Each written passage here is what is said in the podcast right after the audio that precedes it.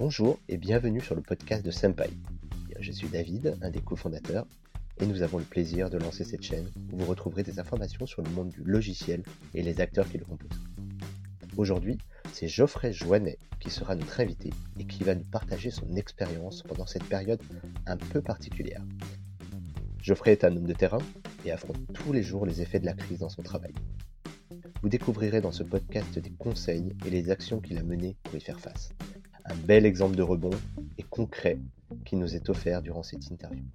Je vous souhaite à toutes et à tous une très bonne écoute et vous laisse avec Geoffrey. Bonjour Geoffrey. Bonjour David. Ravi de t'accueillir sur ce podcast, Geoffrey. Est-ce que tu peux te présenter rapidement à notre communauté pour justement qu'on sache un peu qui tu es? Donc, euh, Geoffrey Joannet, donc je travaille depuis une quinzaine d'années dans le monde de la relation client et de l'expérience client. Donc mon rôle euh, en fait consiste essentiellement à hum, accompagner des entreprises dans leur stratégie et innovation euh, en relation client, expérience client, avec euh, donc comme objectif augmenter la satisfaction client et la conversion via des parcours clients en qui soient irréprochables et sans point de friction. Et actuellement, donc, je travaille pour campings.com dans le tourisme, qui est un secteur assez mouvementé aujourd'hui. Et donc, je suis au poste de directeur des opérations. Comment tu gères du coup cette obligation de rester chez soi? Ça a un impact considérable, j'imagine? Effectivement, déjà, c'est du jamais vu, donc sur tous les points. Donc, à la fois d'un côté flux, on a affaire à un volume de demande qui est, considérable, qu'on n'était pas préparé, hein, honnêtement, à, gérer. je pense que personne d'ailleurs ne l'était, puisqu'on. Oui, personne. C'est vraiment toute l'activité qui est à l'arrêt. donc, en fait, la première chose à faire pour nous, ça a été de complètement revisiter notre liste des priorités puisque comme, comme beaucoup de monde, en fait, on était en pleine, en pleine croissance et du coup, avec beaucoup de projets dans la tête pour, pour l'avenir. Là, on est en train du coup de, de, gérer le quotidien, on s'est, vraiment reconcentré sur les opérations et, et la gestion de cette crise et, sa sortie. Donc, comme je disais, donc revisite complète de nos priorités, que ce soit côté développement et nouvelles fonctionnalités, mais aussi sur certains logiciels. On a donc également donc dû réapprendre certaines, certaines choses. On apprend d'ailleurs tous les jours encore, donc que ce soit aussi, aussi bien pour la gestion de, de, tels volumes que, que sur la gestion d'une crise en général. Bien sûr, vous êtes rythmé un peu par rapport aux décisions, notamment du gouvernement, qui tombent toutes les semaines aussi. Exactement, en fait. Et c'est d'ailleurs ça peut-être le plus compliqué, c'est de, de, devoir répondre en fait à, toute notre base client avec des réponses qu'on ne connaît même nous pas forcément encore aujourd'hui, puisqu'on est très dépendant en fait des, ordonnances et des nouveaux décrets du, gouvernement. Bon, pour l'instant, pour l'instant, ça se passe plutôt bien. On a réussi à, apporter une réponse à la, plupart des, clients, mais c'est vrai que c'est une situation très complexe. Complètement. Et j'imagine en plus que vous êtes impacté par aussi les, les volumes conséquents et, et le fait que tu aies potentiellement des équipes en télétravail aussi. Effectivement, et d'ailleurs, euh, qui, dit, euh, qui dit relation client dit euh, prendre le téléphone avec un casque tous les jours. Donc, on a dû notamment transformer complètement nos centres de, nos call centers. En fait, hein. on a dû les mettre en télétravail. C'était du jamais vu, et, et ça en seulement quelques jours, hein, puisqu'on savait que un confinement nous pendait au nez. Donc, on a dû être très réactif sur ça. Ça a fonctionné. Alors, bien évidemment, il y a eu quelques petits couacs techniques au début, mais aujourd'hui, on arrive, hein, et c'est une, fierté d'ailleurs, on arrive à prendre nos appels, certes avec un petit temps d'attente rallongé du fait du, nombre de demandes, mais on a quand même réussi à, faire le pari fou de, de, mettre en télétravail un call center. En combien de temps à peu près vous avez switché comme ça? À peu près trois jours. En fait, le, premier jour, c'était vraiment de se dire on le fait, on le fait pas. c'était beaucoup d'hésitation parce qu'il y avait énormément de risques. Et ensuite, le deuxième jour, c'était organiser la logistique puisqu'en fait, on a fait déménager les, ordinateurs pro au lieu de résidence de nos, de nos collaborateurs. Et ensuite, le troisième jour, c'était un petit peu le rodage et corriger ce qui n'allait pas, installer des box 4G pour ceux dont la connexion Internet n'était pas mmh forcément fiable. donc, ouais, ça a été un, un, très gros défi. Non, mais c'est impressionnant ce que vous avez pu faire en si peu de temps et ça me fait une transition toute trouvée pour te poser une question par rapport à votre organisation. Parce qu'il y a beaucoup de sujets qui sont sur le travail collaboratif, le télétravail. Donc, a priori, vous avez su gérer ça. Mais bien entendu, j'imagine qu'il y a pas mal de chantiers que tu devais avoir en cours avant la crise, donc dans un contexte économique assez favorable de ce que tu disais. Quels ont été du coup les impacts sur ces projets? Est-ce que tu as pu continuer à les développer? Tu as tout stoppé? Voilà, comment tu as pu gérer du coup ce volet-là?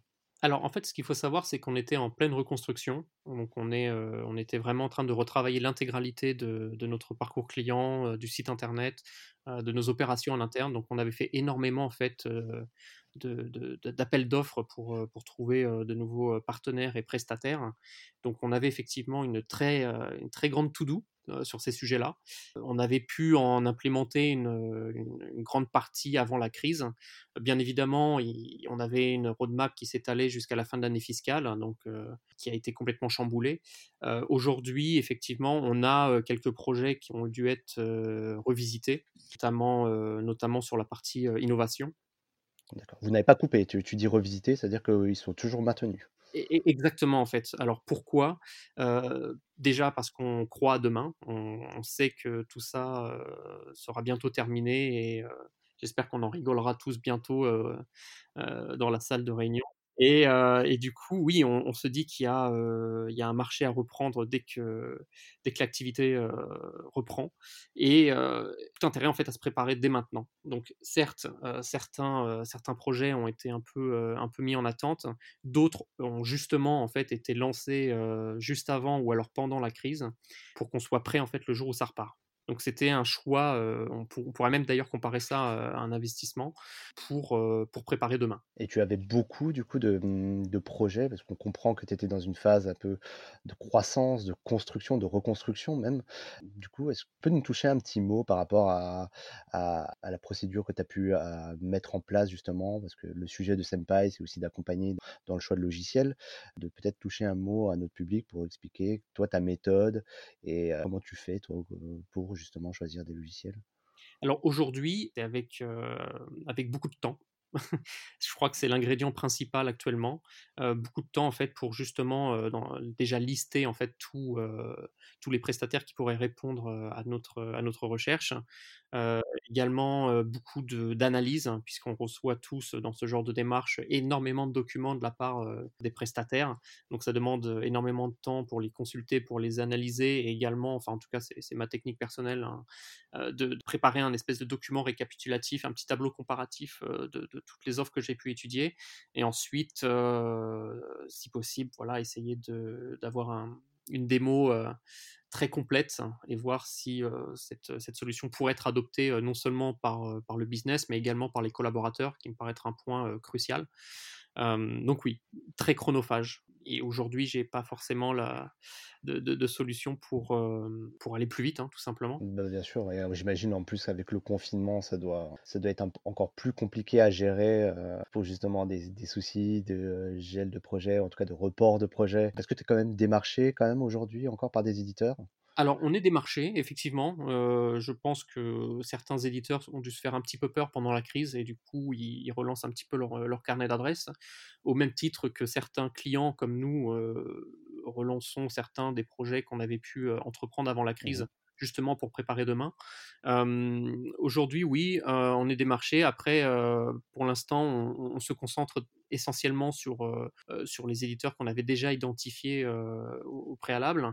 Je pense par exemple en fait à un très gros projet qu'on est en train de mettre en place sur des enquêtes, de satisfaction et de NPS, donc qui est, un projet qui nous aidera à terme, à récolter toute la data nécessaire pour, pour, accompagner la croissance du business et aussi, donc pour revenir sur la relation client, une grosse recherche en fait sur, l'optimisation de notre, téléphonie. Comment offrir en fait une meilleure expérience client, qui, pour pour ceux qui passent en fait par le téléphone et ça représente quand même, plus de, plus de 80% en fait, du, des contacts qu'on reçoit dans l'année. Ah oui, c'est énorme. Oui. C'est ça, c'est absolument énorme en fait. Et aujourd'hui, on a un système un peu traditionnel en fait, avec, avec un numéro de téléphone et des choix multiples en fait à effectuer avant d'entrer en communication avec un agent. On voudrait en fait briser un peu tout ça et, et innover en fait avec une nouvelle solution pour que ce soit un peu plus souple et léger pour les clients. Donc, donc ça, ça fait partie effectivement des projets qu'on n'a pas lâchés, qu'on doit et que j'aimerais d'ailleurs vraiment lancer avant la reprise pour qu'on soit prêt à recevoir en fait le flux qu'on avait l'habitude de, de, traiter, mais avec du coup certaines optimisations qui auraient été faites au préalable. C'est vachement intéressant ce que tu dis parce que ça m'ouvre une question, c'était de savoir un peu quels ont été un peu tes critères de choix pour justement dire ce projet-là on le maintient et celui-là ben, on va attendre de voir, on va, laisser un peu passer la vague du confinement et on reprendra plus tard. Qu'est-ce qui a fait que tu as priorisé tel projet par rapport à un autre? Alors clairement, de façon parfaitement transparente, en fait, c'est qu'est-ce qui peut m'aider à augmenter ma conversion dans un premier temps et qu'est-ce qui peut aider à augmenter ma satisfaction client pour être certain que je, ne me génère pas un nouveau flux lié à de l'éventuelle insatisfaction ou une incompréhension sur certaines de, nos opérations. Donc l'idée c'était vraiment voilà comment je peux me protéger en fait opérationnellement et comment je peux augmenter ma conversion en offrant un système qui était un peu plus innovant que ce qu'on pouvait avoir aujourd'hui. Donc voilà, si je reprends l'exemple de la téléphonie, clairement, en fait, le, fait d'avoir une solution un peu plus moderne, un peu plus, axée sur la, technologie qu'on a à disposition aujourd'hui, ça sera plus avantageux à la fois pour mes collaborateurs, mais également pour les clients. Ils passeront moins de temps au téléphone via, via une remontée d'informations, par exemple donc ça, au final, ça, crée, ça, crée, une augmentation de la conversion dans le sens où Bien sûr. il y a moins de points de, friction en fait. Hein, donc, mmh.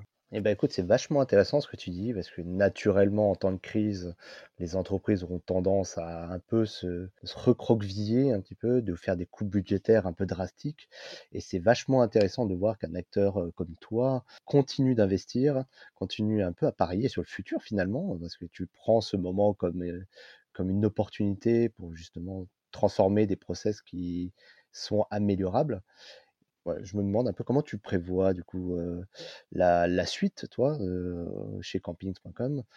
comment tu vois un peu l'horizon en sortie de, crise? Alors, effectivement, très bon point que, tu nous fais remarquer. En fait, c'est on, a limite en fait exploité cette baisse d'activité pour investir dans certains projets qu'on avait qu'on avait envisagé. Euh, je vais prendre un exemple concret. Donc, ça a été euh, une recherche en fait sur une solution de, quality monitoring pour le, pour le call center, parce qu'on gère euh, jusqu'à 300 000 interactions par an, ce qui est absolument énorme. donc, ça demande énormément de recrutement, énormément de formation et énormément, énormément de, de, monitoring en fait pour s'assurer que tout cet écosystème fonctionne. Euh, donc juste avant la crise, euh, littéralement quelques jours avant, on avait donc euh, signé un, deal avec avec un éditeur de quality monitoring. Et bien évidemment on s'est posé la question de est-ce qu'on est-ce qu'on doit tout dropper ou est-ce qu'au contraire on doit on doit maintenir investir et maintenir et maintenir le produit.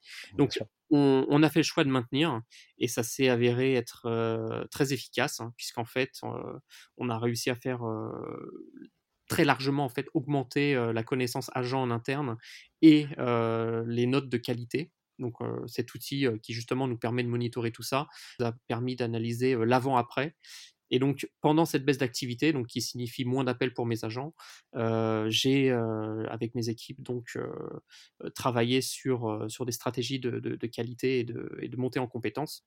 Et très clairement, en fait, tous les KPIs sont passés dans le vert et ça a été, ça a été absolument impressionnant. Et, et une vraie opportunité finalement. Une un, opportunité et un moyen entre guillemets rentable de, de préparer demain euh, donc cette baisse d'activité, elle est vraiment pas rigolote et on en souffre tous aujourd'hui. Mais là, en fait, quand je vois ce genre de résultats, je me dis que demain, du coup, on sera préparé et on sera encore plus fort qu'avant la crise, dans le sens où on aura passé du temps à mettre en place des solutions, qu'elles soient logicielles ou, ou opérationnelles, pour, pour se préparer. Et je pense que clairement, c'était le bon choix. Et l'avenir nous le dira, nous le confirmera. Effectivement, on ne sait pas quand, mais oui, l'avenir nous le dira, comme tu dis. Et bah écoute, on arrive au terme de ce podcast. Alors le temps passe super vite. C'est vachement intéressant ce que tu dis, Geoffrey. Je pense qu'on on, en fera un second, je pense, si celui-ci fonctionne bien et, que les gens le sollicitent. Je pense que tu as beaucoup de choses à nous partager, euh, même en dehors de cette gestion de crise, parce qu'on est en plein dedans. Et peut-être, euh, du coup, pour le mot de la fin, euh, peut-être un mot à dire à notre communauté, justement pour donner des petits conseils, toi, que tu aurais pour justement gérer chacun individuellement, dans son cas, la crise? Comment est-ce qu'il pourrait voir les choses, tu vois? Est-ce que tu as des conseils, du coup? Très clairement, n'oublions pas demain. Tout, tout, semble s'arrêter aujourd'hui, mais je pense que demain nous réserve de belles aventures, à condition justement de, prendre le temps de, de, réfléchir à comment euh, se montrer plus fort euh, lors, euh, lors, de la reprise. ça passe par des investissements, ça passe par du temps que, que, vous allez devoir passer avec vos équipes pour retravailler justement toutes ces petites choses qu'on avait tendance à mettre de côté. Aujourd'hui, il y a une baisse d'activité, c'est le moment de ressortir les to-do, c'est le moment de remettre certains projets sur la table. Et comme ça, le jour où tout reprend, on va pouvoir avoir une base qui est plus fiable, plus solide, plus performante et, et, donc avec grand plaisir recevoir le nouveau, à nouveau le trafic qu'on pouvait avoir l'habitude de, d'avoir sur le site. Donc ne lâchons rien et, et surtout bon courage à tous et demain tout ceci sera fini, on l'espère. Et on en parlera au passé en souriant peut-être. Hein, eh ben, merci beaucoup Geoffrey. En tout cas, c'était un vrai plaisir de t'accueillir aujourd'hui sur le podcast de Senpai. Peut-être pour clôturer, comment est-ce qu'on peut te contacter? Est-ce que tu as des réseaux sociaux? Est-ce qu'on peut te joindre dessus? Oui, bien évidemment. Donc LinkedIn avec, avec mon nom, donc Geoffrey Joannet. N'hésitez pas donc à me faire une petite invite ou poser des petites questions par rapport à tout ce qu'on vient de, se dire et je me ferai un plaisir de répondre. Je mettrai, si tu veux bien, ton LinkedIn directement en description du podcast si les gens veulent te contacter. Et eh ben en tout cas, je te remercie beaucoup Geoffrey. C'était très très intéressant d'avoir ton retour et très enrichissant. J'espère que ça fera profiter au maximum. Et ben écoute, je te souhaite une bonne fin de soirée. Merci. Merci à toi. Salut. Merci d'avoir écouté ce podcast et n'hésitez pas à vous abonner à la chaîne car de nouveaux épisodes arriveront très vite. Si vous avez des questions, nous vous donnons rendez-vous sur senpai.io et sur toutes les plateformes de réseaux sociaux. À très vite.